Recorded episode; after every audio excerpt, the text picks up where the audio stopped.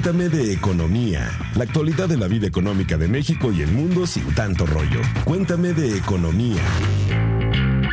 Let's go.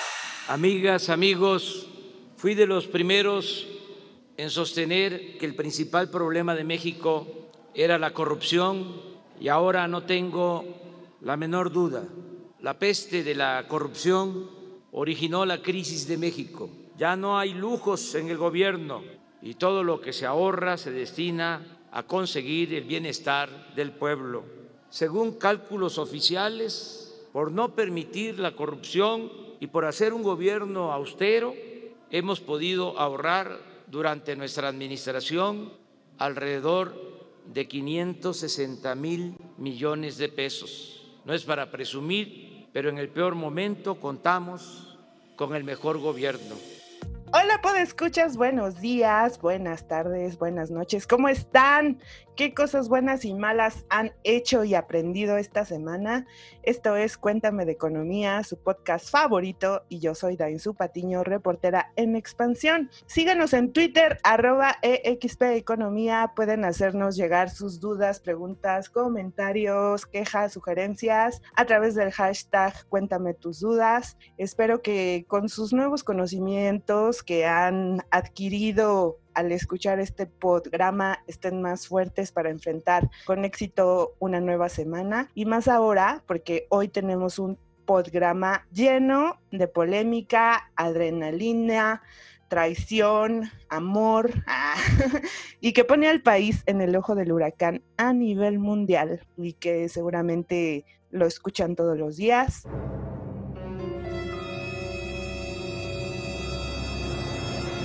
La corrupción, pero también vista y estudiando el daño que le hace a la economía, porque aquí en Cuéntame de Economía, pues de lo que hablamos es de economía, es lo que más nos gusta. Para contarnos del tema, me acompañan a la distancia los anticorruptos de la Mesa de Economía, Luz Elena Marcos y Alex Bazán, alias licenciado Jiménez. Hola, pues escuchas, bienvenidos a otro episodio. Y bueno, como ya lo mencionaba Jiménez, eh, la corrupción es un problema que inhibe el efecto social de la inversión y a su vez, pues genera problemas de pobreza y marginación. Y yo los quiero invitar a que nos sigan en, la plataforma que ustedes prefieran, ya sea Spotify, Google, Apple Podcast o Deezer, y que también nos compartan con sus amigos y familiares. Alejandro, ¿tú qué opinas de la corrupción? ¿Has en algún momento dado una mordida? Hola Luz Elena, hola Jiménez, hola nuestra productora Mónica. Así es, Luz, por supuesto que he dado muchas mordidas, pero ese pay de queso y ese pastel de chocolate que todos los días me desayuno, porque si no, no tengo la fuerza suficiente para terminar el día. Pero antes de entrar de lleno, déjenme recordarles a ustedes, a Moni, a Luz, a Pepe, a Jimens y a nuestros podescuchas que han estado preguntando sobre el reto Actimber, que el tiempo se está acabando. Así que no esperen más, entren a retoactimber.com y si no saben de qué les estoy hablando, les cuento que se trata de más de 35 cursos en línea, webinars y conferencia con los mejores especialistas del mundo de las inversiones. Además de que Reto incluye un simulador de bolsa de valores ¿eh? en el mundo real, para que puedan poner en práctica lo que han aprendido sobre este fantástico mundo y al final pueden ganarse hasta medio millón de pesos.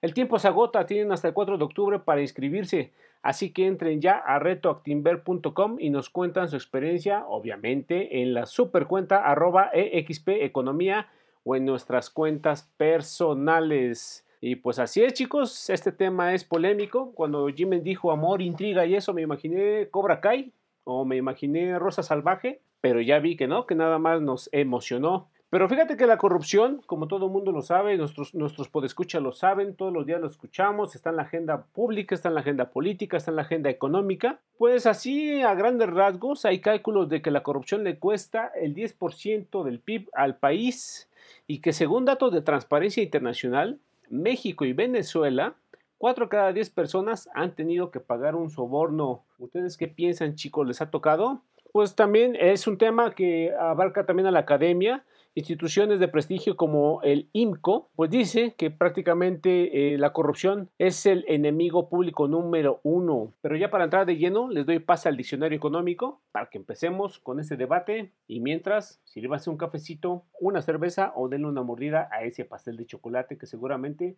se les antojó. Diccionario Económico de Expansión. Corrupción consiste en el abuso del poder para beneficio propio.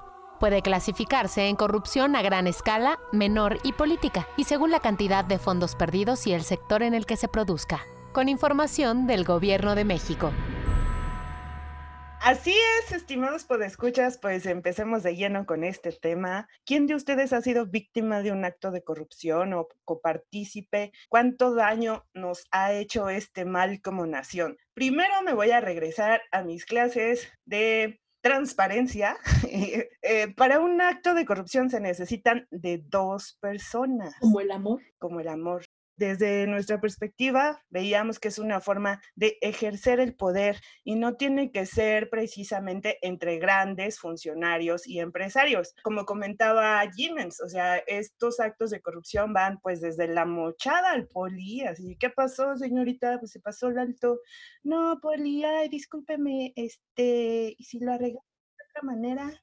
Por pasarse un auto, ¿no? O las mochadas en los verificentros. Sí, señorita, ¿qué cree que no pasó? Y si lo arreglamos de otra manera, los títulos falsos, por ejemplo, esos que venden ahí en las plazas de, en la plaza de Santo Domingo, en el centro, pues también podría considerarse como un acto de corrupción. Y pues ya si nos vamos a las grandes ligas en, en los gobiernos municipales, estatales, federales, pues el conflicto de interés, así de, prima, vente a trabajar acá al SAT y tráete a todos tus cuates, desvío de recursos públicos, como lo vimos en la gran estafa, por, por dar un ejemplo, y tráfico de influencias, claro que sí, pues también como toda esta parte de que, compadre, deme la concesión, qué onda, ¿no? Este fenómeno social nos cuesta a todos los mexicanos, ¿cuánto?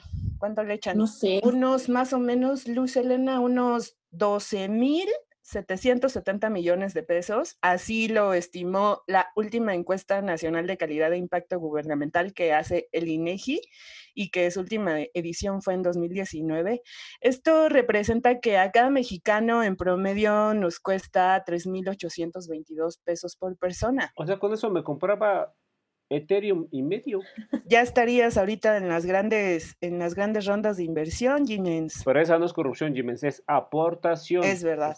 Ahora que lo recuerdo. Oigan, y pues, a ver, ¿ustedes se imaginan cuáles son los actos de corrupción así más comunes? Por no decir los más costosos, porque claro, a lo mejor los más costosos pueden darse entre las más grandes ligas gubernamentales y empresariales. Es un ejemplo. Yo digo que son como trámites, no sé, una licencia. La verificación. O con el poli. El más clásico creo que es el del poli, ¿no? Que te, que te cobra la multa. Así es, no andas tan lejos, algo sabes, algo sabes. El mayor porcentaje de experiencias de corrupción en 2019 fue el contacto con autoridades de seguridad pública, es el 59 o sea, de todos los actos de corrupción, el 59% es por mochadas a las, a las autoridades de seguridad pública. Imagínense. Y luego le siguen los trámites relacionados con la propiedad, que es el 25%, ¿no? Entonces, a lo mejor si tú quieres habilitar un terreno o cambiar su uso de suelo, para rentar o para poner un negocio, pues es ahí donde más te tienes que caer con tu mochada. Y luego el de menor porcentaje, que aunque también siguen siendo una luz, fue la atención médica programada, eh, con el 0.6%, que significa que a lo mejor, pues sí, los servicios de salud programados pueden estar también sujetos a una, pues a, a, una mochadita así de ya, por favor, este, y lo veo muy mal eso. Eh, deberían de ser gratuitos, eh, sobre todo en las instituciones públicas, ¿no? Así de si usted quiere que operen algún ser querido o a usted mismo pues es lamentable que tengamos que, que participar con una aportación, ¿no? ¿Tú cómo ves esto, Luz? ¿Tú has sido parte de, has sido extorsionada? No, la verdad, bueno, una vez, la primera vez que yo tramité una licencia de conducir, en la ventanilla sí me preguntaron, ¿con ayuda o sin ayuda? Y yo decía, ¿cómo es con ayuda y cómo es sin ayuda?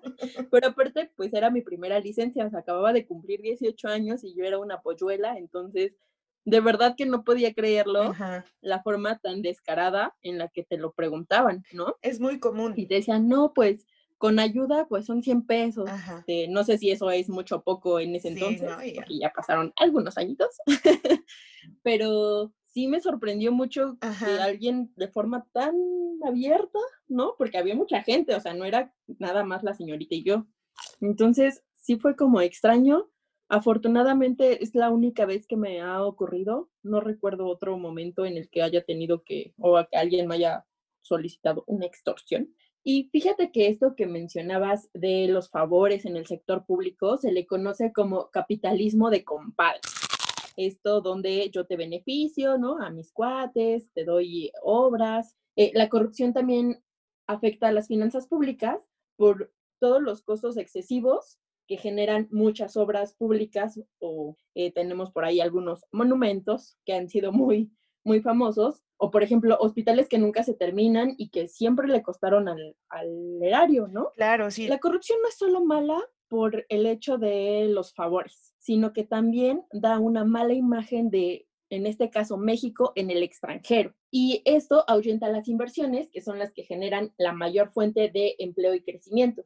Es decir, si yo soy un empresario y veo que en un país, pues, o me van a estar extorsionando, o le van a, va a haber un favorito que no va a permitir la competencia, pues no me van a dar ganas de invertir y por lo tanto no va a haber este crecimiento, no va a haber inversión. Entonces, eso nos afecta a todos los mexicanos, pues obviamente también hay menos empleos, va a estar más disputado y, y esto es un tema muy, muy grave. Y bueno, para complementar un poco lo que decías, Jimens, en la encuesta nacional de calidad impacto gubernamental hay un apartado que habla sobre experiencias de corrupción y los datos son muy interesantes. Algunos a lo mejor se sienten identificados y yo quisiera que los podescuchas nos dijeran si les ha pasado, si piensan que esto está correcto o que no.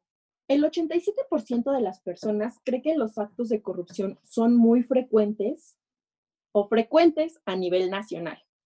Este 87% es menor a la encuesta anterior, porque en la de 2017 se consideraba que el 91% de las personas. Digo, la diferencia es muy poquita, pero aún así bajó. No sé si tenga que ver con que había un nuevo gobierno que justamente alardeaba de no ser corrupto. Ahora, en la Ciudad de México y el Estado de México, el 90 y el 91% respectivamente consideran que hay casos de corrupción. Yo, como, como buena mexiquense, también estoy de acuerdo con esa encuesta.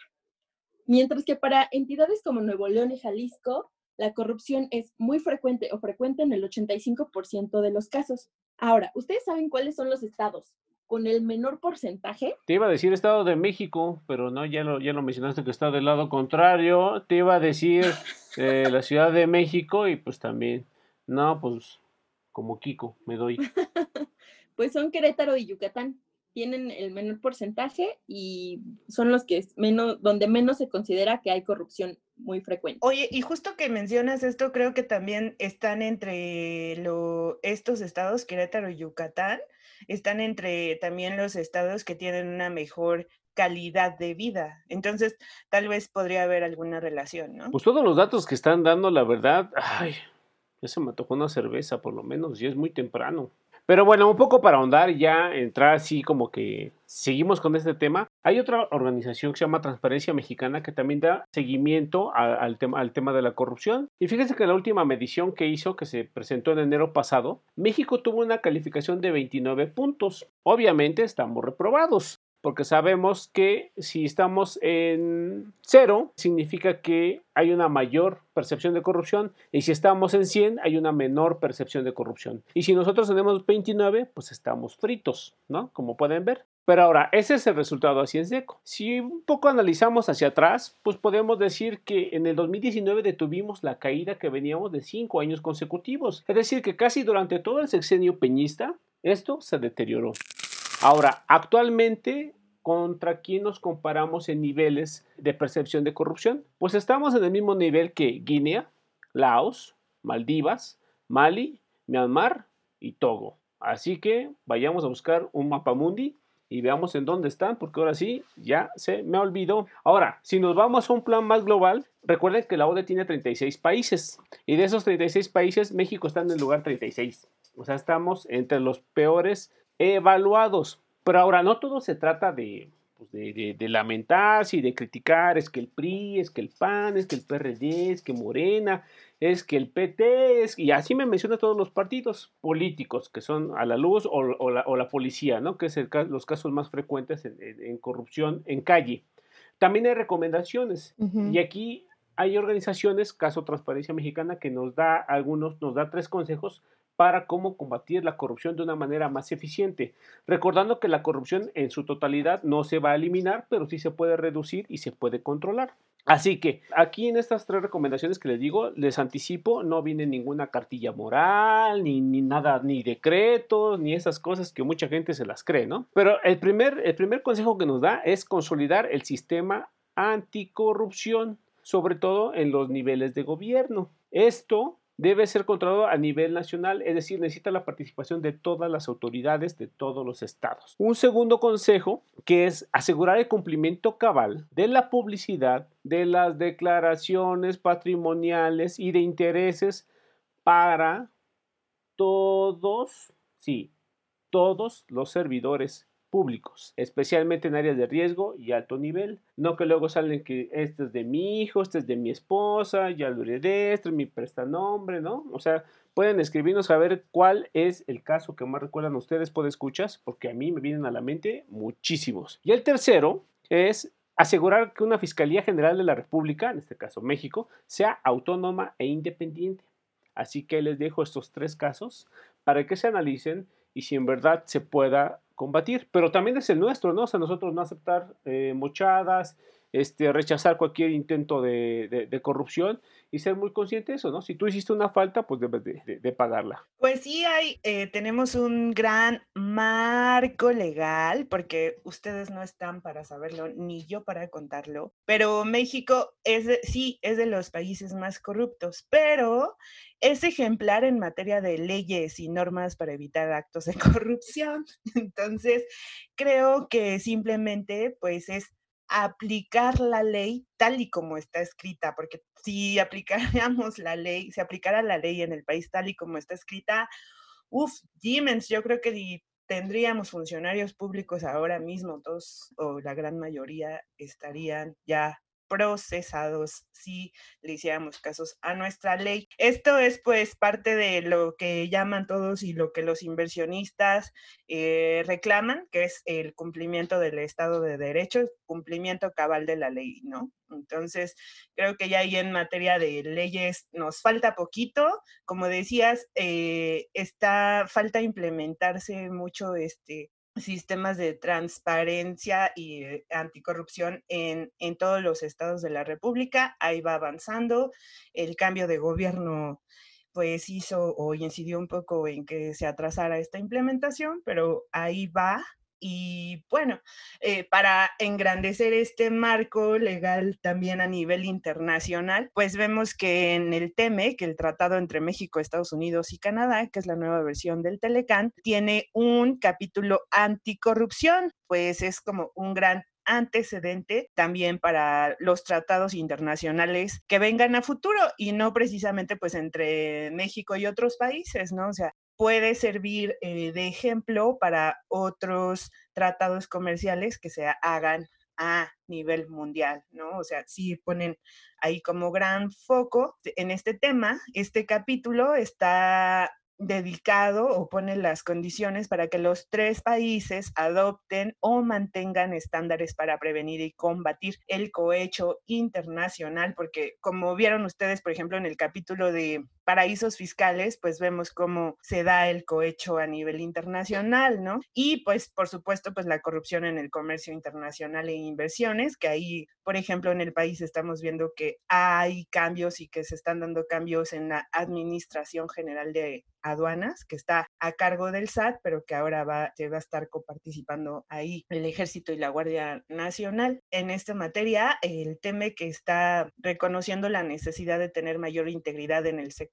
público y privado, pues a partir de pues responsabilidades complementarias entre Estados Unidos, Canadá y México. ¿Cómo ves, Luz? ¿Crees que más acuerdos, más leyes nos puedan ayudar? Yo creo que va más allá de las leyes. Lo que decías, ¿no? Imagínate, si fuera por leyes, estaría, cuánta gente no estaría detenida. Yo creo que más bien va en la ejecución. Eh, bueno, y yo les quería comentar, para 2021 la Secretaría de Hacienda eh, ha planteado en la propuesta de paquete económico destinar 3.315 millones de pesos para combatir la corrupción y en el cual el Consejo de la Judicatura y la Secretaría de la Función Pública tendrán el 45 y el 33% de este monto respectivamente. Oye, Jiménez, eso que comentas de la corrupción y el TEMEC, o sea, ya estoy viendo a todos los políticos envueltos en la bandera diciendo que están atacando la soberanía, porque van el caso de corrupción va a llegar a niveles extranacionales. Y un poco lo, que decía Luz, o sea, es importante del destino que le va a dar el, gobierno de Andrés Manuel López Obrador al combate a la corrupción. Son un poquito más de 3.300 millones de pesos. Aquí fíjense que estaba leyendo, obviamente en Expansión MX, en una nota de mi compañera Ariadna Ortega, que esta va a ser la primera vez en que se va a hacer una metodología para seguir la ruta de estos recursos cuando se aprueben y ver si en verdad son eficaces. Miguel Santibáñez, que es integrante de Ethos Laboratorio de Políticas Públicas, dice que este, este esquema es una herramienta útil para dar seguimiento a los recursos destinados a combatir la corrupción vincularlos a los objetivos deseados y posteriormente verificar si dieron resultados. Eso es muy importante porque en muchas administraciones y periodos ya ven que se mencionan y va tanto dinero y va tanto dinero y nunca se sabe qué pasó con ese dinero, ¿no? Entonces, pues estará muy interesante ver cómo evoluciona esto y más allá del, del, circo político, del circo mediático, de que ahora sí yo te acuso ante todos, pues veamos qué tan efectivos son, ¿no? Y qué tan, pues, efectivas son eh, las autoridades. Recordemos que una cosa es que los agarra la policía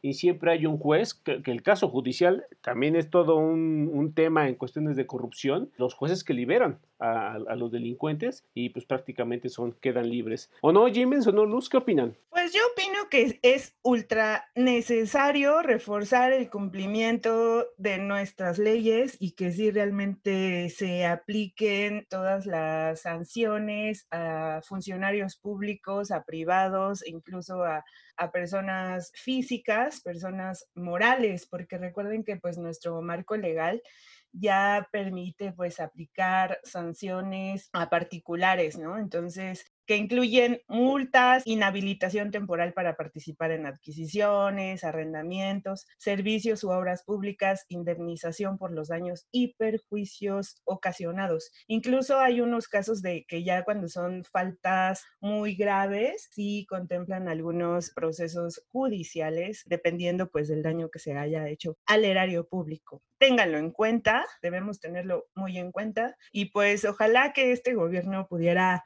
apoyar o terminar la implementación del Sistema Nacional Anticorrupción, pues fue una de las grandes banderas durante la campaña presidencial del presidente Andrés Manuel López Obrador. Yo creo que terminar de implementar el Sistema Nacional Anticorrupción en todos los niveles de gobierno, pues sería un gran, gran avance para evitar la corrupción.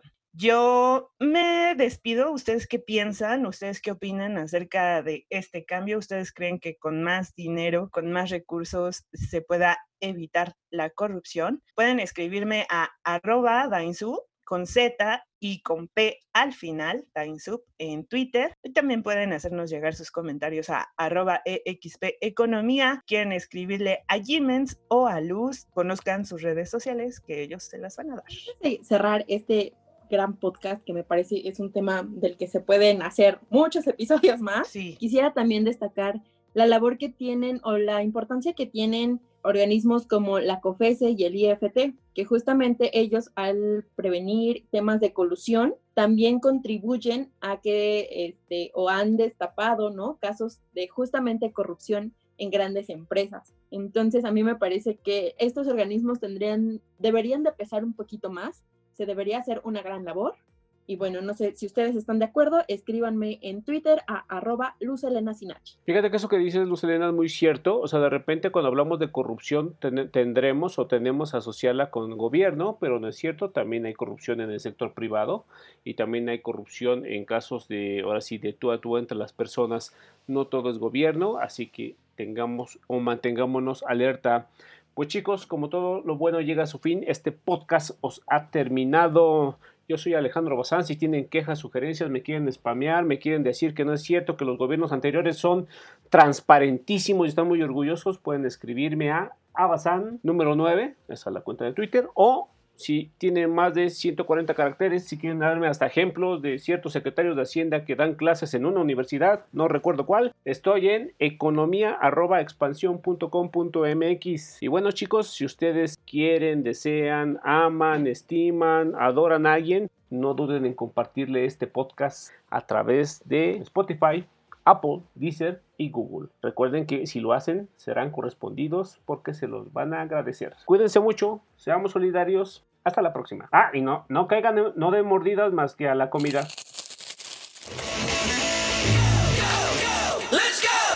Cuéntame de economía, la actualidad de la vida económica de México y el mundo sin tanto rollo. Cuéntame de economía.